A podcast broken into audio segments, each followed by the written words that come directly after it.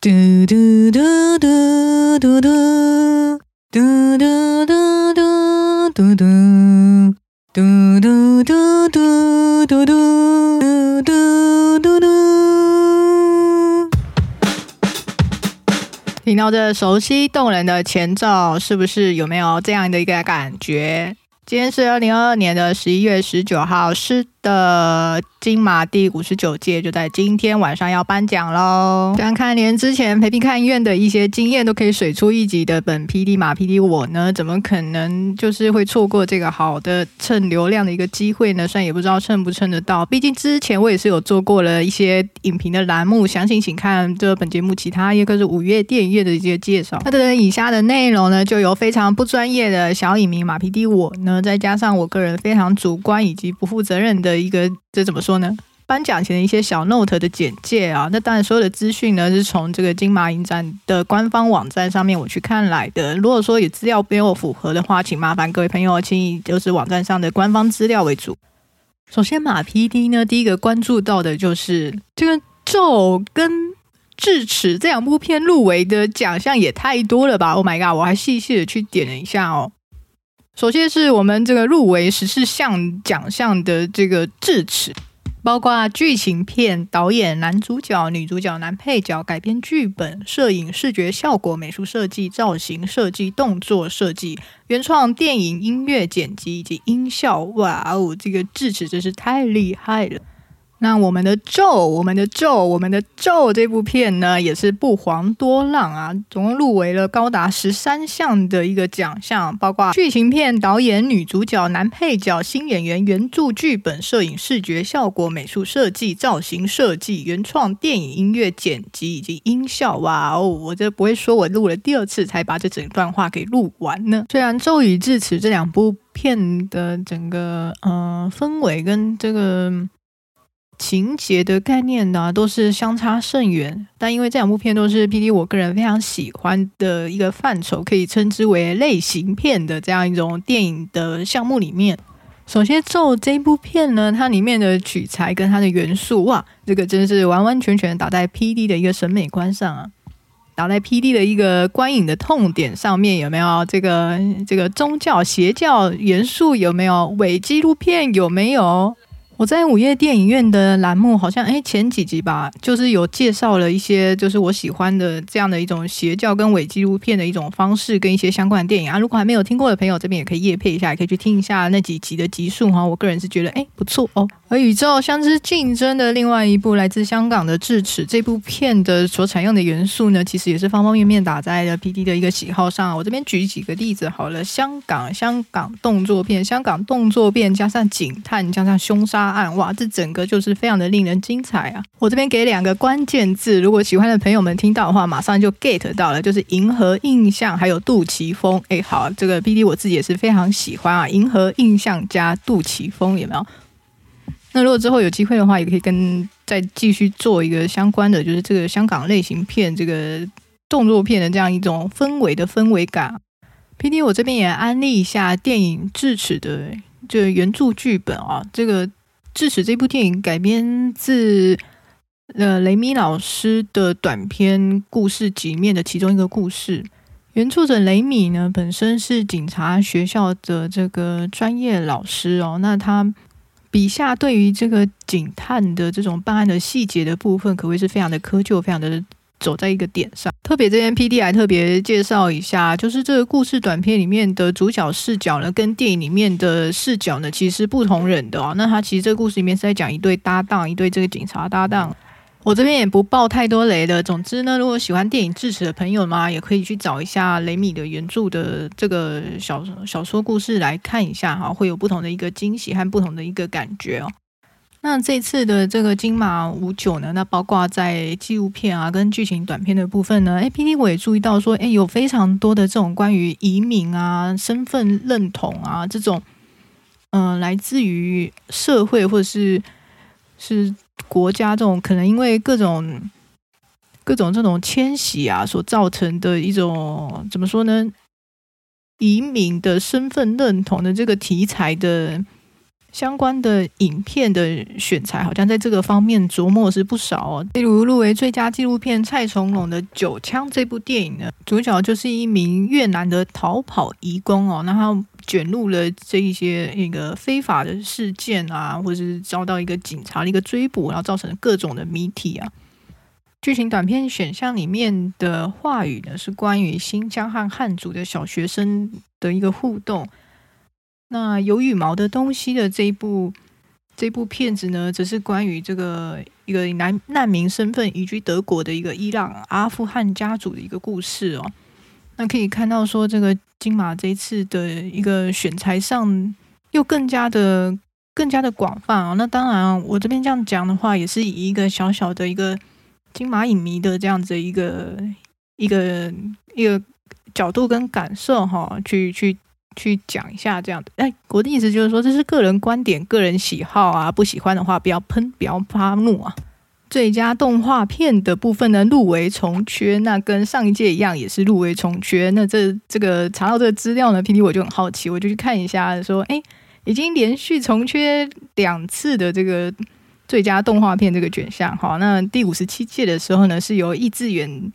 的导演的这个《废弃之城》呢，是有获得当年的这个动画片的奖项，但是第五十六季的时候，哎，又依然长缺哈。那这边就是为我们动画片的相关从业人员呢表示尊敬跟尊重。那我们期待看到金马六零的动画片呢，有这个这个，希望不要就是入围重缺啦。但也只能是希望，这个真的是非常的辛苦，非常的辛苦。哎呀，好害怕讲出一些不得体的话啊。好，那总之呢，赶快跳到下一个，就是 PD 我个人好喜欢的这个动画短片这个选项啊，非常推荐大家可以去找一下动画短片啊，在 YouTube 上面都有相关相连的一些这个预告片的部分。这题材真的是，嗯，我我不知道其他朋友们是怎样，因为 PD 我个人是我蛮喜欢。动画短片，我很喜欢那个定格动画，有没有？这个如果知道 PD 在讲什么的话，朋友应该就清楚。好，总之我就是要推荐一下最佳动画短片，这次入围的有一部这个导影，这个小岛的岛，影子的影。那这部片呢，就是一部这个停格动画，那它是使用这个羊毛毡的这个去做这个里面的。呃，我可以说人偶嘛，或是玩偶的角色哦，哎，相当可爱。这整个美术设计跟整个画风都相当的可爱。那另外，在这个动画短片的部分呢，包括有两部片，这个 PD 我看也是很喜欢哦。这个《热带复眼》，张徐丹的《热带复眼》，用这种纸扎的这样的一个手法，那结合东南亚的民间故事，那同时又有一个台湾在地文化的这样的一种。形象有一种有一种动物寓言，有一种这种民俗的这种文化的一种这种转转型。诶，我可以这样讲吗？那我前面 PD 应该有提过，就我个人就是很爱这种东南亚啊，很爱这种在地文化啊，这种这种怎么讲呢？乡野奇谈这个路线，我个人是非常喜欢啊。所以这个热带复眼，我也是要推荐一下。另外还有一个，就是同样来自台湾的。这个莽往神之夜吗？嗯、不太确定这个中文发音的部分有没有给他错误哈。但是这个英文的部分一讲出来，应该朋友们应该就知道，它这个英文叫做《A Night with 魔神仔》。对，魔神仔就是那个魔神仔。哇，这个哎，如果给不太知道台语的朋友们就知道，魔神仔就是有点像是这怎么说呢？哎。这种台湾民俗的故事里面，在这个山山野、山林啊、森林里面啊，会有出现的类似那种，我可以说是小精灵吗？或是小精怪这种比较是那一般的传说里面呢，它是会让你迷路啊，或是恶作剧你啊这样的一种模型呐。然后在这个这一部《往神之夜》里面，同样的是在动画短片的这个奖项里面，如果有喜欢。这种相关题材的朋友们的话，在今天晚上的这个颁奖典礼上呢，可以稍微注意一下。那之后呢，也可以留意一下这部片有没有在串流平台上上架，可以就是来这个支持一下。那我们这边再往下再带一下这个最佳导演的入围，除了我们这个来势汹汹大黑佛母的咒，还有这个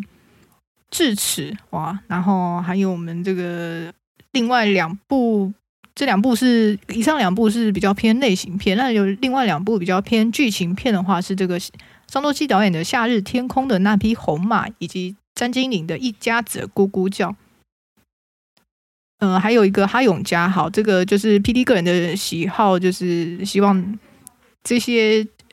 这些以上这些电影应该已经有获得很多的一个关注了，所以呢，PD 这边我就不再多讲了哈。那我们就再往下 run，这个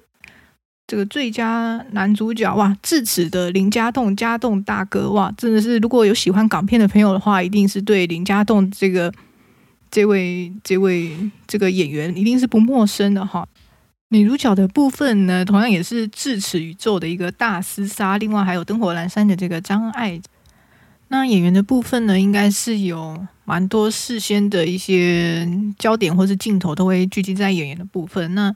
PD 我这边因为我是很快速的去 run 一次哈，那所以。演的部分呢，我就不太细细的去扒了哈，因为我相信这蛮多的一个关注焦点都会在上面，所以我就按照我自己的个人喜好 run 下来哈。所以接下来往下看的话，这个我直接先跳一些比较幕后、比较技术哦这方面的一个入围奖项。原著剧本的话，最佳原著剧本的话，哎，有我们的这个大黑佛母咒哇。那改编剧本的话呢，也是智齿也有在里面哦。我觉得我自己个人啊，这个人我这边就是就是哎，小小的站队一下哈。这个最佳改编剧本的话，智齿应该是没有问题可以拿到哈。真的觉得是蛮厉害的。这个智齿这部电影真的是蛮厉害的哈。PD 我自己我自己个人取向蛮喜欢的啦。那最佳摄影的部分呢，哇，同样也是咒跟智齿大黑佛母 VS 这个。香港警察的这样的一个对决，依然是在这里上演哦。哇，怎么说呢？就说智齿这部片呢，是完全是一个黑白的一个形式上去，在这个影片的色调上，嗯，我觉得智齿真的是很厉害的哦。这个，那。技术方面的奖项呢，PD 我自己也留意到的，包括在美术设计、造型设计跟动作设计上的入围呢，都会有我们这个这个大名鼎鼎的素还真，哎，就是我们这个云林布袋戏的这个素还真都有入围这个动作跟美术和这个造型的设计奖项哈。好，这边就是给打 call 给这个应援一下下。最后是 PD 我个人一个小小的个人的取向推荐哦，就是同时有入围纪录片跟剪辑的这个《神人之家》（A Holy Family）。那这部作品呢是有有讲说这个这个导演他这个是以导演他自己的一个怎么说呢，有点类似自传性的这样的。哎呀，我都说他纪录片了，纪录片的一个。一个片子哦，那因为之前我看过《神人之家》的一个预告，我觉得哎，这个这个题材相当相当的新颖，相当的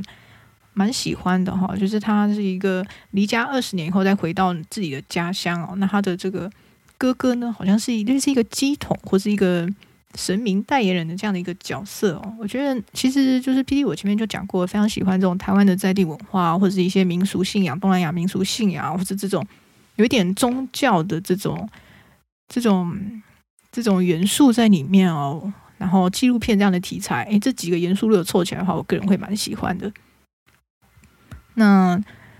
这以上就是一个 PD 的个人取向，在金马五九这样的一个展前会哈。那如果我好像看一下这个金马五九奖项，如果说后面有时间的话，也哎，搞不好也是可以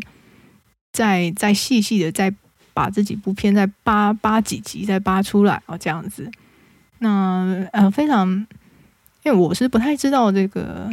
这个其他朋友们有没有在关注这个金马，关注这个电影啊。那我个人其实是蛮喜欢，就有时候，但你周到也会有一些看电影的朋友啊，但是或者是一些商业主流大片这种，但是其实是蛮，PD 我里面有一些片单啊，一些片单的选取是从这个金马奖颁奖的时候，有时候会看到啊，那会介绍说这个入围的奖项。入围的影片有时候看到，哎，这个题材其实是蛮有趣的。然后，或者是一些小众或是独立制作的话，就可以从从中去挖到了一些好片啊。我个人觉得说是蛮推荐大家可以看一下这个金马的颁奖典礼，其实蛮有一个感动的。那也可以从里面去挖一些冷门的片单，我觉得挺好的。